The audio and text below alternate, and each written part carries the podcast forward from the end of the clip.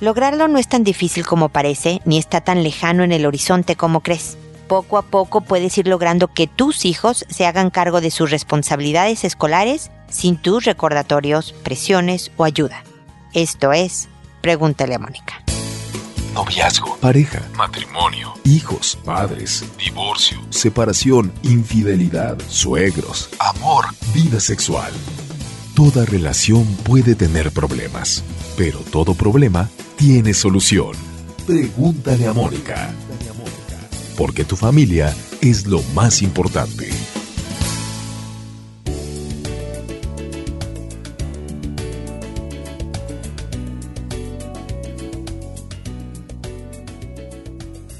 Bienvenidos amigos una vez más a Pregúntale a Mónica. Soy Mónica Bulnes de Lara, como siempre, feliz de encontrarme con ustedes en este espacio en donde proporcionamos herramientas, ideas, sugerencias para que puedan eh, construirse una buena vida familiar, personal, profesional, etcétera. Ustedes saben que no solo lo hacemos a través del podcast, sino también estamos en múltiples redes sociales como son Facebook, Twitter, YouTube, Instagram. Así que por favor búsquenos, síganos para que tengan absolutamente acceso, o absoluto acceso más bien, a todo lo que ofrecemos para ustedes. Y el día de hoy estamos hablando de lo que parece el sueño dorado de todo papá, ¿no? Que los hijos se hagan cargo primero empecemos con la tarea, ya no digamos de, de deberes caseros, ¿no? Que nos ayuden a poner la mesa. No, no, vamos a centrarnos en la tarea. Y la verdad es que está totalmente en tu control. No depende del niño, fíjate tú, depende de ti.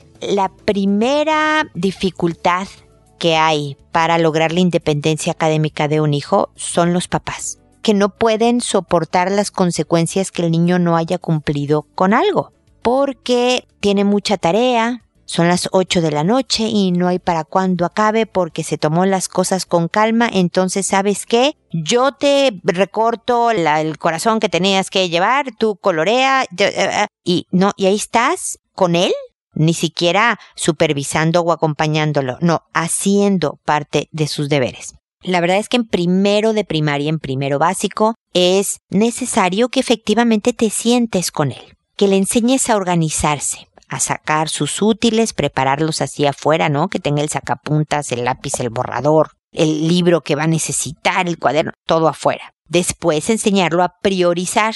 Mira, primero haz la que te cueste más trabajo, la más cansada, y deja la que te divierte o la más fácil para el final, ¿no? Aprender a reconocerse. Fíjate que eres medio distraído, entonces haz un pedacito ahora, porque tu rango de atención pues es corto. Ve, juega, brinca, quema energía y regresa otro pedacito de tarea y así nos vamos. No, hijo, tú eres buenísimo haciendo todo de un tirón. Toma tus útiles y tienes 20, 40 minutos, una hora, espero que depende del colegio, no sea más de eso el trabajo necesario, ¿no? Y síguele adelante. Mira, te ofrezco juguito, te ofrezco una botanita, manzanas, zanahorias recortadas en tiritas, ¿no? Para que te vayan bien y no te sientas tan agobiado, pero haz la tarea. Una vez que desde en primero, en primero le enseñaste más o menos qué onda, lo siguiente es que nada más estés ahí para decir, mamá, no entiendo esta tarea, ¿me la explicas? No entiendo este problema en particular.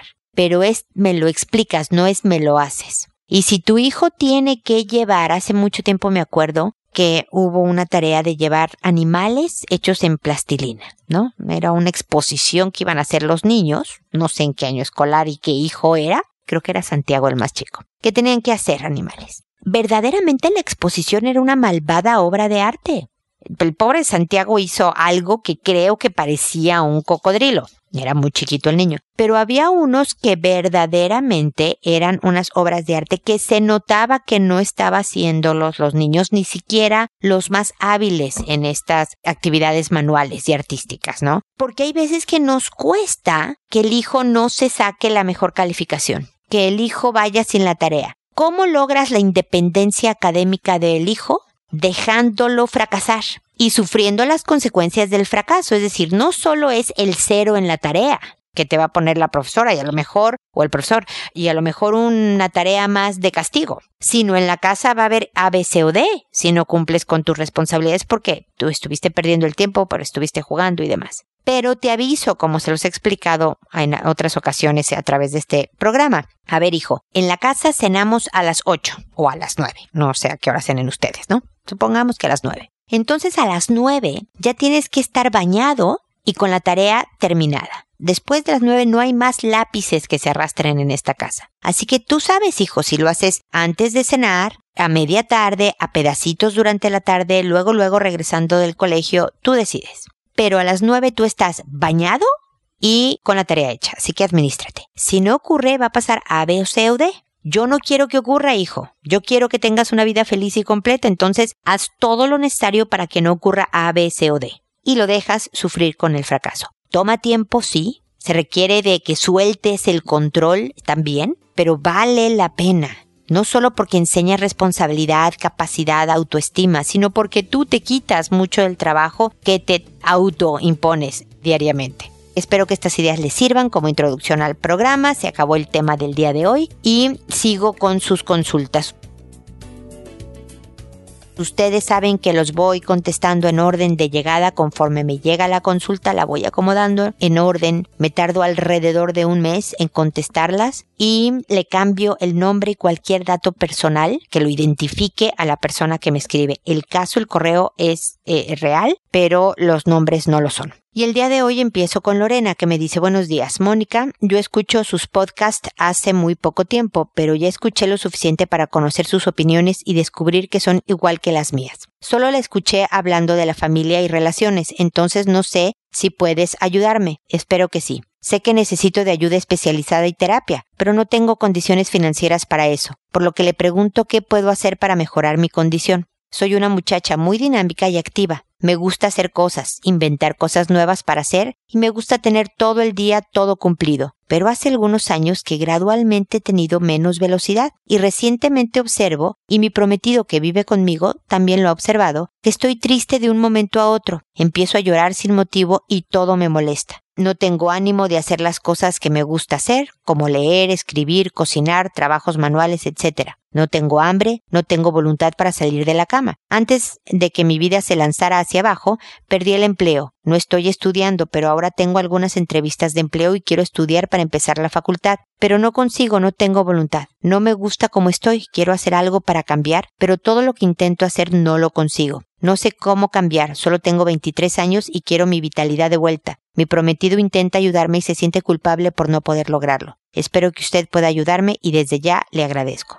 La agradecida soy yo, Lorena, por contactarme. Y bueno, ojalá tu novio pueda escuchar tu prometido, que ojalá no se sienta culpable por no poder hacer más por ti, porque esto es un trabajo personal ya el que te acompañe, ya el que te apapache, como decimos en México, ¿no? Que sea cariñoso y cercano contigo, es un buen consuelo. Y obviamente que te eche porras, que te anime a seguir adelante. Pero finalmente el trabajo va a ser tuyo. Y estoy utilizando correctamente la palabra trabajo, Lorena. No se va a poder hacer sin esfuerzo. Hace muchos años había un comercial de no sé qué producto en México que decía si las cosas que valen la pena se hicieran fácilmente cualquiera las haría. Y la verdad es que aunque era una cosa comercial esta, tenía un punto. Las metas positivas, los grandes alcances, los crecimientos importantes de nuestra vida vienen con un esfuerzo. Y así los valoramos, y así crecemos, y así nos fortalecemos como persona. Entonces, em, parece ser, Lorena, que tú empezaste esta depresión cuando perdiste el empleo.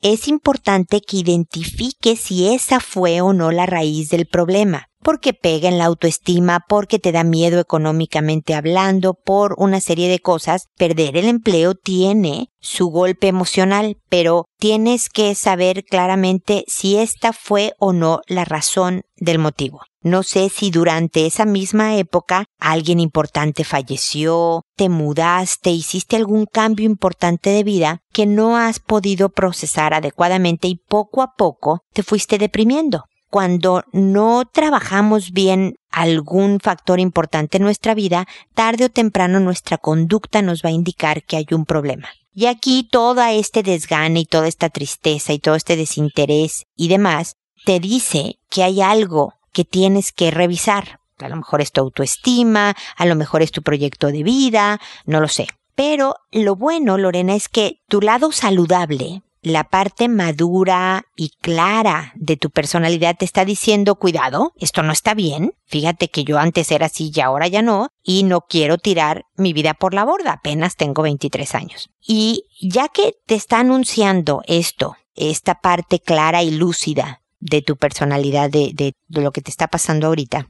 y además tienes pues la capacidad de pedir ayuda, al contactarme por lo menos a mí en este momento, entonces ya lograste el primer paso. Has identificado que hay un problema, me lo estás describiendo. Lo siguiente, ahí se viene lo pesado, Lorena, es el trabajo. Entonces, ¿qué hacer?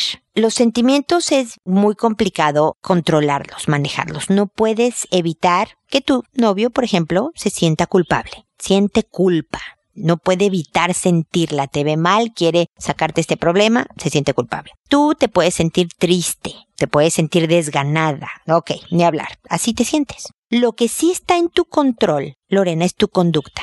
Cómo te mueves, qué es lo que dices, qué es lo que haces. Sin importar las ganas que tengas, haz. Es decir, busca empleo como si tuvieras ganas de buscarlo. A lo mejor te cuesta salir de la cama, levantarte, bañarte, lavarte los dientes, vestirte. No me importa. No me importa que estés de malas, que estés desganada, que estés triste. Vas a hacer lo que tienes que hacer. ¿Por qué, Lorena? Porque los sentimientos de repente van a ir siguiendo a tu conducta. Que si tú te ves activa, tus sentimientos poco a poco se van a incorporar a esta actividad. Va a decir, ah, ok, Lorena está, es una mujer activa y te vas a sentir más motivada. No es al revés, no es lograr primero tener motivación para luego hacer las cosas. Primero haz las cosas y luego va a venir lo demás, Lorena. Entonces tienes, por lo pronto me voy a quedar hasta aquí. Lo primero que hacer es identificar la razón real.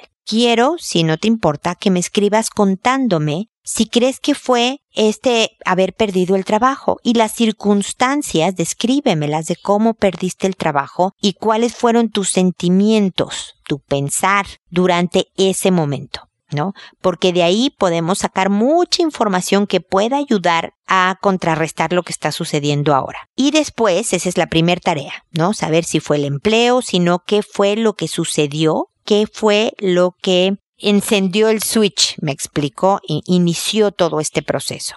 En tu vida, qué circunstancias que pudieron ah, poco a poco llevarte a estar deprimida. Y luego, segunda tarea es que hagas. Que me digas cuántos currículums has mandado por internet o cuántas entrevistas en de aquí a que me vuelvas a escribir, aunque no te hayan contestado, y que te pongas no sé qué trabajos manuales hacías que te pongas a hacer uno de ellos. Entonces, trabajo y manualidad. Y me cuentas qué manualidad es y, qué es lo que quieres lograr con la manualidad, etcétera, etcétera. Esas dos tareas tienes hasta que nos volvamos a encontrar, Lorena. Créeme, voy en camino a tratar de ayudarte y sacarte de esta. Va a tener que consistir con tu esfuerzo, definitivamente, pero yo creo que si te empeñas en lograrlo, poco a poco volverás a ser esta mujer que recuerdas que eras antes llena de vitalidad y entusiasmo. ¿Ok? Así que estamos en contacto. Después está Marcia que dice, Estoy enamorada, pero de una persona que está lejos. Sé que me quiere, nos escribimos a diario, pero yo escribo al azar porque estoy adivinando. No lo conozco, ni sé su nombre, ni de dónde es. La edad, todos los datos que quisiera saber, le he pedido muchas veces que me dé pistas. A ratos creo que está burlándose de mí. Le ayudan todos sus amigos y no sé por qué tiene muchas páginas y no sé dónde escribir. A ratos me canso y quiero dejar todo a un lado, pero publica unos poemas y versos muy lindos, que es lo que me conquistó. Pero es mi problema. Todos los días paso pensando si tendré una pregunta o una contestación de él. ¿Usted cree que debo dejarlo y no complicarme la vida? Gracias por interesarse por mi caso. No sé qué hacer. Hola Marcia, gracias por tu consulta. La gran ventaja de que me escriban desde mi página es que hay unos datos que ustedes me ponen antes. Su edad, que tú no me pusiste, por cierto, Marcia, pero me pusiste la edad de tu esposo, tu estado civil, tus hijos, cuántos tienes y demás. Y veo que tienes una relación de muchísimos años. Creo que eran como cuarenta y tantos años de casada. Que por lo menos tu esposo tiene sesenta y tantos y tienes hijos adultos de cuarenta años, de, ¿no? y por lo tanto creo que está pasando tu vida y tu relación un periodo pues de aburrimiento, de rutina, de desinterés y por lo tanto esta fantasía te tiene encantada, te tiene encandilada incluso, ¿no? Porque no sabes quién es. Estás enamorada de una idea, de este romanticismo. Y a lo mejor esta persona te medio sigue el juego alimentando este romanticismo, pero no estás enamorada de alguien, porque no sabes quién es y de hecho se ve bastante sospechoso cualquier persona que no dé ningún tipo de dato y que además tenga varias páginas con datos diferentes en cada una, eh, verdaderamente es alguien que puede dedicarse a la estafa y por lo tanto puedes correr peligro. Mi recomendación, sí, Marcia, es dejarlo, bloquearlo y aunque te mueras de ganas, no eh, volver allá. Si te gustan los poemas, hay hermosísimos poemas de amor y románticos en toda la literatura. Y mi sugerencia, mi querida Marcia, es que vuelques todo este enamoramiento y este entusiasmo en tu relación. Yo no sé en qué anda tu marido, no sé en qué anda tu relación, pero si tú te vuelves cariñosa, simpática, ¿te acuerdas cómo eras cuando empezaron a andar? Cuando empezaron a salir, cuando se hicieron novios, cuando eran recién casados? Bueno, vuelve a comportarte como esa mujer cuando tenías 20 años. Y poco a poco trata con cariño y paciencia y en un tono que se note la consideración de volver a contactar con tu marido y lee muchas cosas románticas. Te recomiendo León Felipe, por ejemplo, Benedetti, que es uno de mis favoritos, tiene unos poemas bien románticos, bien bonitos, medio tristones, pero yo soy medio medio tristón a la hora de leer este tipo de poesías. Ve metiéndote en el tema de la poesía y ve escogiendo cuál es tu autor favorito, de tal manera que no corras peligro porque y además no pones en peligro a tu familia entera al estarte entusiasmando con otra persona cuando tienes un compañero de vida que te conoce en las buenas y en las malas, con el que has construido una historia tremenda de tantos años con los hijos que tienen y demás. Así que no te expongas, Marcia. Entiendo tu sentir, trata de más bien canalizarlo hacia donde construya y no a donde potencialmente puede destruir, ¿ok? Y espero de todas maneras que sigamos en contacto. Luego sigue Olga que dice, buenas tardes, me enteré de una infidelidad de mi esposo y lo confronté. Él me dijo que tenía tiempo, que quería hablar conmigo porque ya no me amaba desde hace más de un año y que esa relación ya había terminado y solo duró dos meses. Yo no deseo que mi matrimonio termine. Le pedí que lo intentáramos y aceptó, pero no sé cómo hacer para que me ame de nuevo. Dice que me quiere, que siempre lo hará porque yo lo hice papá, y en realidad siempre es atento y me cuidó en mi recuperación de la cesárea. Yo sé que he cometido errores y que estaba en una depresión durante mucho tiempo y eso hizo que se alejara. Ya no tenemos relaciones desde hace mucho tiempo y cuando quiero intentar, él no acepta. ¿Qué puedo hacer? Bueno, Olga, primero llenarte de paciencia. No lo presiones, no exijas lo que pues no se ha fomentado, no se ha construido por tanto tiempo, ¿no? Es pasitos de bebé. Vi en los datos de tu correo que tienes un bebé pequeño, así que deben de tener poco tiempo de relación y por lo tanto poco tiempo afortunadamente de tener malos hábitos. Así que yo espero sinceramente que te hayas disculpado, espero que él también por lo suyo, pero como tú me escribiste me voy a concentrar en ti, de los errores que cometiste, si lo maltrataste, si fuiste difícil, si fuiste alejada, si usaste incluso, me voy a atrever a decirlo, si usaste la depresión para excusar tu comportamiento, ¿no? De que, ay, lo siento, como estoy deprimida posparto, déjame paso por encima de ti porque mira cómo me siento yo, ¿no? Y a veces ahí nos acomodamos, ¿no? A hacer ese tipo de cosas. Y luego lo que le dije a Marcia, Olga, sé aquella persona que eras antes del bebé, cuando empezaban a salir, cuando empezó su relación.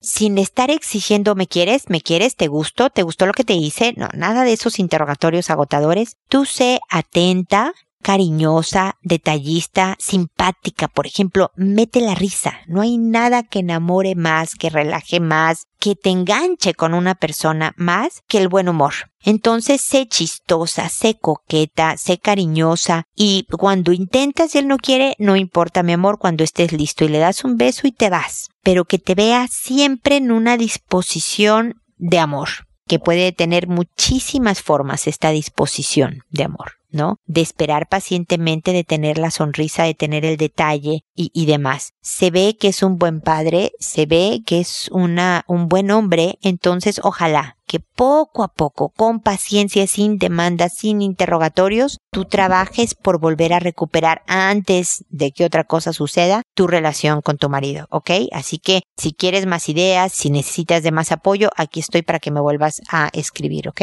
Luego está Nadia que me dice, mi hijo mayor, de 12 años, después de estar bastante tiempo en el computador, me di cuenta que veía cosas que no debía ver, con contenido pornográfico, y después de ese tiempo se empezó a masturbar. Pero lo pillé introduciéndose objetos por el ano, y me preocupa. Lo voy a llevar a una psicóloga, pero ¿cuál es el paso que debo hacer?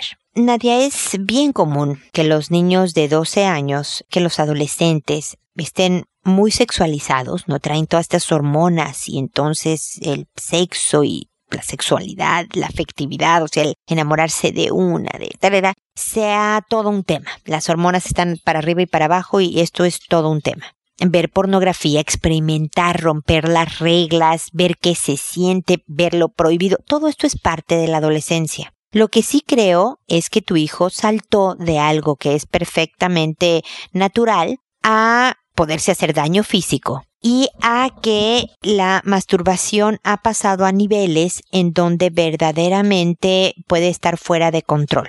Y está perfecto que lo lleves con una psicóloga. Obviamente también sería bueno que lo llevaras al urólogo para checar que no se hubiera lastimado pues el ano y en general sus genitales. Y como papá, ¿qué puede hacer uno? Porque ya la terapeuta se va a encargar de ciertas cosas, pero como papá, ¿qué puede hacer? Primero, aunque suene extraño, es guardar la calma. Si gritas, te enojas, lo castigas, lloras, lo chantajeas de que qué horror me rompiste el corazón, todo esto el niño lo que aprende es con mi mamá no puedo hablar del tema. Esto es algo prohibido, esto es algo que no voy jamás a poder comentar mis dudas y saber qué es lo que sí se debe hacer y lo que no, porque mira nada más cómo se puso. Entonces, por difícil que parezca Nadia, hay que llevar las cosas con calma. Si ya reaccionaste mal al principio, suponte que cuando lo descubriste, gritaste, rompiste, no, te enojaste, lo que hiciste. Después, ahora puedes perfectamente llegar y decirle, oye, hijo, fíjate que, pues, mi primera reacción fue muy intensa porque no lo esperaba, pero quiero que sepas que no estuvo bien. No estuvo bien, aunque, pues, fue la sorpresa, ¿no? Y lo que quiero es que podamos platicar cuando se te ofrezca. Dile lo que es normal en la adolescencia, dile que como la experimentación, como la sexualidad, como las hormonas influyeron en todo esto, pero también explícale los grandes peligros de perder control con la masturbación, porque lo que hace eh, la pornografía y la masturbación y todo eso es que despersonaliza la relación sexual. Yo ya no necesito a nadie para tener satisfacción. Mira, yo solito me la doy y por lo tanto entorpece la posibilidad de que tengamos algún día a alguien que nos acompañe el resto de nuestra vida y se vuelve algo medio adictivo y cualquier adicción además de que habla de una ansiedad tremenda, de culpa muchas veces que afecta nuestra autoestima y demás, también influye en nuestra, obviamente nuestra capacidad de autocontrol y el autocontrol lo necesitamos para la responsabilidad, para el trabajo, para muchísimos temas. Entonces, no hables de todo esto en una sentada con tu hijo. Es poco a poco en pequeñas conversaciones y en donde preguntando se puede tener mejor posibilidad de comunicación que tú viniendo con las frases ya hechas, ¿no? Diciéndole a tu hijo, oye, oye hijo, ¿y qué sabes tú de pornografía o cómo supiste de este sitio? ¿Cómo te has sentido últimamente con todo esto que ha sucedido? Con la psicóloga, ¿qué conclusiones has llegado? Todas preguntar ayuda. Yo sé que los hombres primero y luego los adolescentes, ¿no? Los de 12 años en adelante, son muy reacios a comentar cosas y menos tratándose de temas de sexualidad.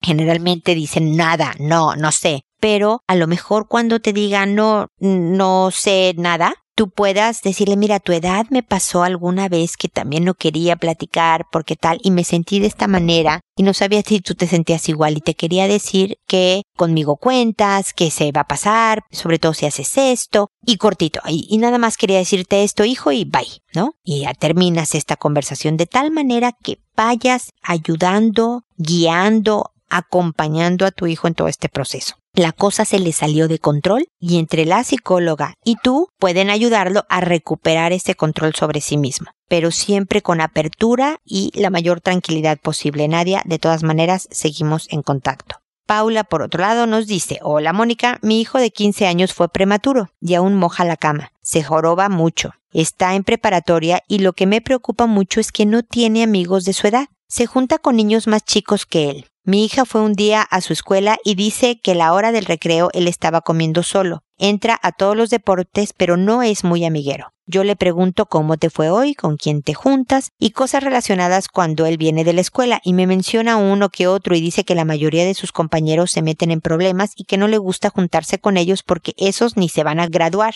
y así puros pretextos. Y si llega el fin de semana no tiene con quién salir. A veces se va a las canchas de básquetbol y ahí juega con quien esté. Yo veo que no tiene problemas para integrarse si ve gente jugando, pero no tiene un amigo de su edad que venga a casa o salgan. Tal vez yo exagere, no sé, pero ¿qué debo de hacer? Lo llevo con un psicólogo, siento que es muy inseguro y se truena mucho los dedos. Mónica, de antemano, muchas gracias. Mira, querida Paula, te agradezco mucho la consulta y me ayudan mucho este tipo de consultas, de todas las que he tenido en este episodio, porque la adolescencia nos causa muchas dudas. Ser papás, criar a un hijo nos pone, nos hace cuestionarnos muchas cosas y hay muchas cosas que no sabemos. Y entonces cuando hablamos del tema surge la información y con información podemos hacer una mejor estrategia educativa, ¿no? Entonces gracias por tu carta, Paula. Hay diferentes personalidades, ¿no? Y hay quien es extrovertido, amiguero, social, necesita juntarse siempre con 10, 14 gentes porque si no, no está a gusto, que le gusta ir además a, no sé, conciertos públicos donde hay miles de gentes amontonadas y demás. Y luego están los introvertidos, que es lo que me suena que es tu hijo, ¿no?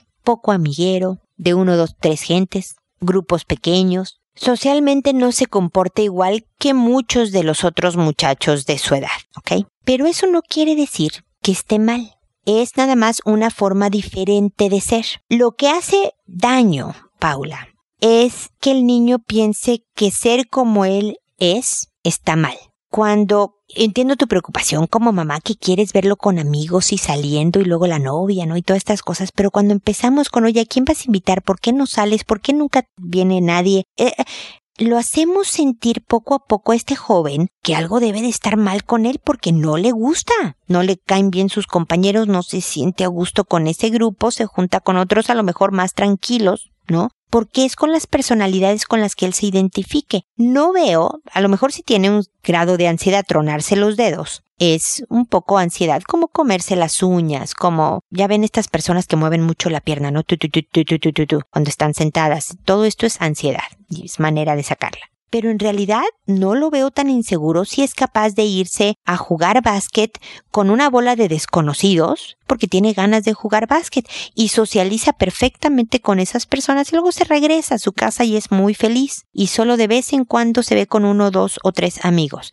Creo, Paula, por lo que me dices, que tu hijo no tiene ningún problema. Tiene temas de ansiedad que definitivamente sería bueno manejar. Esto de que aún moje la cama debería de checarlo un urólogo a los 15 ya no es que tenga, ya no hay razón para tener una vejiga tan pequeña como para que no aguante durante la noche. Entonces el urólogo, el especialista, puede checar si hay algo físico que esté provocando esta mojada de la cama. Y si no, ellos también, los urólogos, te dan ideas de cómo ayudarle a un joven a eliminar esto de mojar la cama.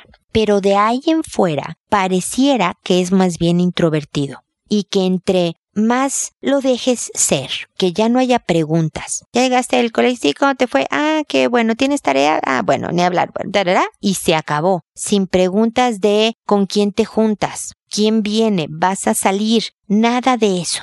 Si él empieza a contar, interésate por su vida social. Si él no cuenta, haz de cuenta que no pasó nada porque es en la medida en que él va a ir entendiendo que no hay problema, que este es su forma de ser y que se va a ajustar a la realidad. Hay introvertidos famosísimos que han logrado muchas cosas positivas. Paula Gandhi es introvertido, fue introvertido, perdón. Steve Jobs, el de las Apple, ¿no? Los iPhones y todo este, era introvertido. Hay mucha capacidad también y mucho éxito dentro de los introvertidos. Así que no te preocupes si esto es una característica de personalidad, tu hijo saldrá adelante, pero requiere que tú le pases el mensaje de que está bien ser como es él. ¿ok? Así que el urólogo, tu apoyo y yo espero que poco a poco este joven salga adelante. Cualquier otra cosa o información que me pudiera haber faltado para ayudarte, escríbeme y seguimos platicando, ¿ok? Y finalmente está Rosaura, que me dice, hola Mónica, estoy preocupada por mi hijo mayor de nueve años. Siempre fue un niño muy bueno y noble, pero ahora está en una época un poco extraña. No me hace caso en muchas cosas. Tengo casi que rogarle para que haga sus responsabilidades como hacer su cuarto, recoger las cosas que deja por medio. También últimamente lo noto muy frustrado, llora mucho y lo noto de ánimo bastante decaído. Hablé con su tutora para saber si era algo del colegio, pero no. Te agradecería que me guiaras un poquito para saber llevar la situación, ya que lo estoy pasando muy mal viendo a mi niño en esa situación. Gracias.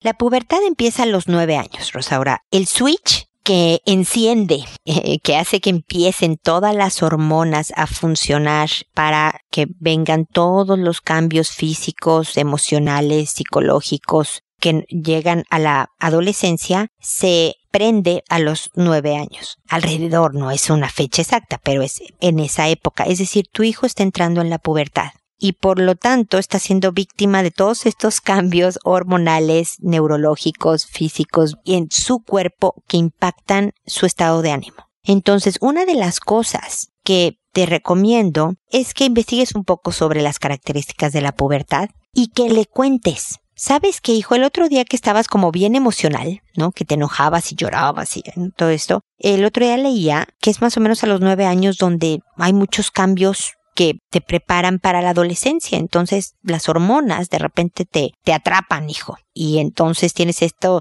de sentirte enojado y luego contento y luego triste y te pasa. y entonces cuando le explicas qué le sucede, primero te tranquilizas, ¿no? Suponte que te duele la cabeza todos los días y no sabes por qué te duele y te duele y te duele y te tomas aspirinas y te vuelve a doler y ya sientes que no sé, que tienes un tumor en la cabeza y vas al doctor y te dice que tienes sinusitis que los dolores de cabeza te están dando por sinusitis, así que tómate esto y haz esto y se te va a quitar. Qué tranquilidad es saber el por qué te pasan las cosas. Entonces, el que tú le proporciones información a tu hijo ayuda mucho. Y luego, que sí también sepa que siguen las reglas del juego, que la pubertad, la adolescencia le va a hacer sentirse rebelde, con flojera de hacer cosas, desinteresado de repente, pero que como la vida sigue y tú lo tienes que preparar para la vida adulta, pues que las exigencias de casa y escuela van a seguir. Pero dile todo esto en diferentes momentos en conversaciones cortas, pero cuando no haya un problema, no cuando estén discutiendo, sino cuando esté de buenas. ¿No? Un día te sientas y le dices, mira, pensé todo esta parte, ¿no? De la responsabilidad y demás. Entonces, mira, ves cómo te gustan los videojuegos y ves cómo te gusta invitar el viernes amigos y tú, o ir tú a casa de amigos y demás. Bueno, yo quiero que siempre tengas esto la posibilidad de ver videojuegos, la tele, salir con amigos, invitar amigos y todo eso. Para que tú tengas esta vida que tú quieres, tienes que hacer la tarea todos los días, tender tu cama, ¿no? Y poner la mesa. Entonces, tú haces estas tres cosas y tienes la vida ideal, hijo. Tú mandas, tú sabes qué tienes que hacer para tener esta vida ideal. Y claro, como tiene nueve años, se va a revelar y te va a hacer cara de hartancia y siempre me lo pides a mí, ah, todo yo. Y eso es normal, Rosaura, no enganches, no le contestes, no le digas quítame esa cara y hazlo de buenas porque yo vengo de buenas a hacerte la comida y tú que nada, no enganches porque lo que quiere es molestarte como él se siente molesto. Y en la medida que caemos en sus redes, provoca que todo el ambiente de la casa se vea afectado y se pongan de malas. Entonces, explícale en diferentes ocasiones y en cortito qué etapa está viviendo él. Cuéntale cómo van a ser las reglas del juego y luego aplícalas sin enganchar. Cuesta trabajo, sí, pero con persistencia y con consistencia, tu hijo va a entender que así funcionan las cosas. Y a pesar de que esté puberto y a pesar de que luego esté adolescente, va a empezar a fluir mejor la cosa. por favor no dudes en escribirme si no fui clara, si falta o información, si necesitas más ideas o lo que sea, estamos definitivamente en contacto, Rasaura, porque empieza una época que va a requerir de todas tus habilidades y toda tu paciencia y quiero apoyarte en el proceso, ¿ok? Así que espero que sigamos en contacto y espero también, amigos, que nos volvamos a encontrar en un episodio más de Pregúntale a Mónica, porque ya sabes, tu familia es lo más importante. Hasta pronto.